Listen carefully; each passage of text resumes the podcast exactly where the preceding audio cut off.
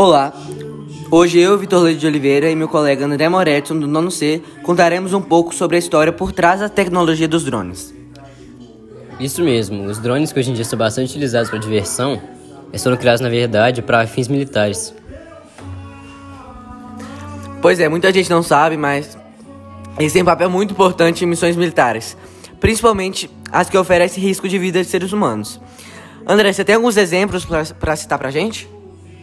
Tenho sim. Ele é bastante usado em resgate, incêndio. Já foi bastante usado em reconhecimento de terreno para ter uma visão melhor, sabe?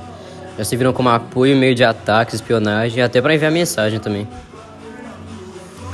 E os drones, além disso, eles têm sido muito importantes antigamente na, nas guerras e hoje em dia também. Tem papel muito fundamental. Recentemente, eles estão eles estão fazendo muitos salvamentos com o drone, né? Com certeza. Inclusive, recentemente eu vi duas reportagens muito interessantes sobre salvamento utilizando drones que estavam equipados com boias infláveis, que inclusive acho que aconteceu no Brasil. Isso só mostra a importância dessa tecnologia nos dias de hoje, né? Sim, essa te tecnologia só vai avançando. O investimento em drones vai aumentando a cada ano, no mundo não só para fins militares.